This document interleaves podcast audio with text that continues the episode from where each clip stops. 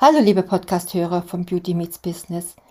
Ja, wenn man mal so durch seine Kundenkartei schaut, liegen ja manchmal schon so einige Leichen im Keller. Kunden, die einmal Stammkunden waren und die plötzlich weggeblieben sind. Und dann gibt es Kunden, die man ja eigentlich wirklich nicht mehr will. Die unpünktliche Frau Meier, die dann auch noch ihren Geldbeutel vergisst und ewig rummeckert, dass ihr das und das nicht passt und die ganz gewiss nicht deine Arbeit zu schätzen weiß. Also macht es in der Sommerpause doch einfach mal Sinn, seine Stammkundschaft durchzuforsten und zu schauen, was man noch alles aus seiner Kundenkartei ja, retten kann. Und weiter geht's nach dem Intro. Beauty meets Business.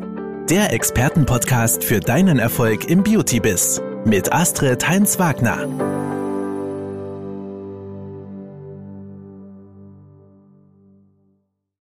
Mal so Hand aufs Herz. Um treue Kunden kümmern sich die wenigsten Dienstleister auch im Beauty-Bereich aktiv. Dabei sind es gerade die Stammkunden, die den unternehmerischen Erfolg garantieren und das langfristige Geld bringen. Neukunden winken häufig Sonderaktionen und attraktive Extras beim Buchen eines Termins. Und das steht nicht wenige treue Kunden vor den Kopf.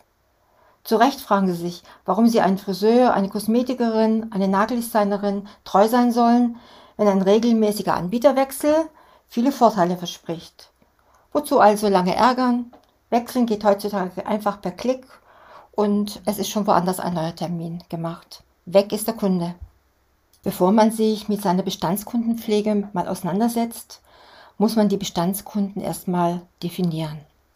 Daher sollte jede Nageldesignerin, Kosmetikerin zunächst eine eigene Definition von Bestands- und Stammkunden festlegen. Zum Beispiel, Wer dreimal bei uns einen Termin macht, ist Stammkunde. Wer etwa alle sechs Wochen kommt, etwas kauft oder einen Termin macht, ist Stammkunde.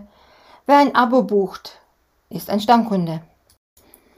Anhand der Beispiele sieht man, bei der Definition von Stammkunden sind die Häufigkeit des Einkaufs und der Zeitraum entscheidend. Hat man das erstmal definiert, kann man seine Stammkundschaft noch weiter differenzieren. Da gibt es Kunden, die häufig kaufen oder zur Behandlung kommen, aber keine großen Summen ausgeben. Oder Kunden, die eine Zeit lang viel gekauft und aufwendige Behandlungen gebucht hatten und nun einmal inaktiv sind. Dann gibt es noch Kunden, die viel kaufen und regelmäßig einen Termin haben. Und Kunden, die nur ab und zu kaufen, dafür aber bei jedem Einkauf viel Geld erlassen. Und je nach Firmenphilosophie machen individuelle Einteilungen Sinn, um die Stammkunden noch gezielter pflegen zu können. Aus diesen Einteilungen können später etwa personalisierte Werbebotschaften mit individuellen Rabatten resultieren. Das war jetzt mal kurz die Definition, doch warum sollte man Wert auf Stammkunden legen? Zum Wert von Stammkunden gibt es folgende Faustregel. Es ist etwa fünfmal so teuer, einen neuen Kunden zu gewinnen, als einen Bestandskunden zu halten.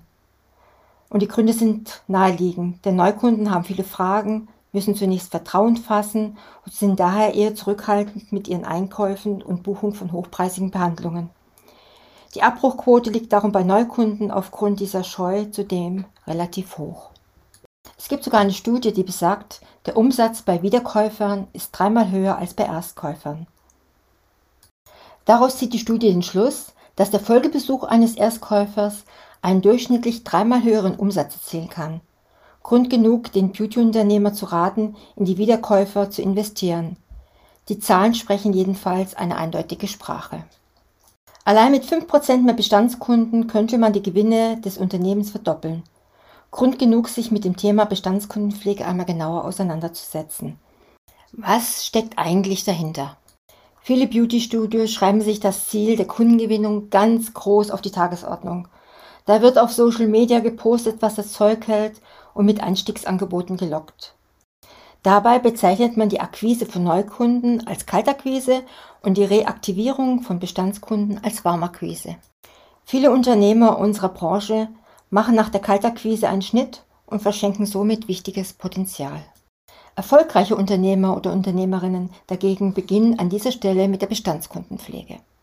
Und die Definition steckt bereits im Begriff selbst. Stammkunden sollen gepflegt werden, sprich das Unternehmen muss sich aktiv um die Beziehung zu seinen treuen Kunden aktiv kümmern. Wer die Kundenpflege klug angeht, schafft es, die Kundenbindung zu verstärken. Diese enge Bindung ist das Ziel der Kundenpflege. Den Kunden, die sich vernachlässigt fühlen, wechseln häufig den Anbieter. Und dagegen präferieren Kunden die Buchung von exklusiven Terminen und den Einkauf von Produkten bei dem jeweiligen Friseur, Nagelstudio etc., mit denen sie eine enge emotionale Bindung haben. Zudem werben sie oft bewusst oder unbewusst für die Produkte. Sie werden zu Markenbotschaftern oder gar zu Fans. Authentische Werbung, die man sich niemals sonst kaufen kann.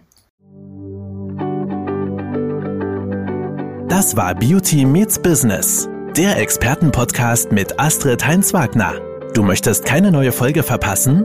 Dann abonniere uns jetzt bei Spotify und Apple Podcasts. Bis zum nächsten Mal.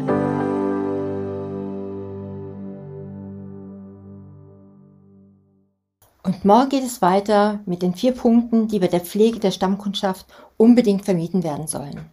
Wir hören uns. Bis morgen, eure Astrid.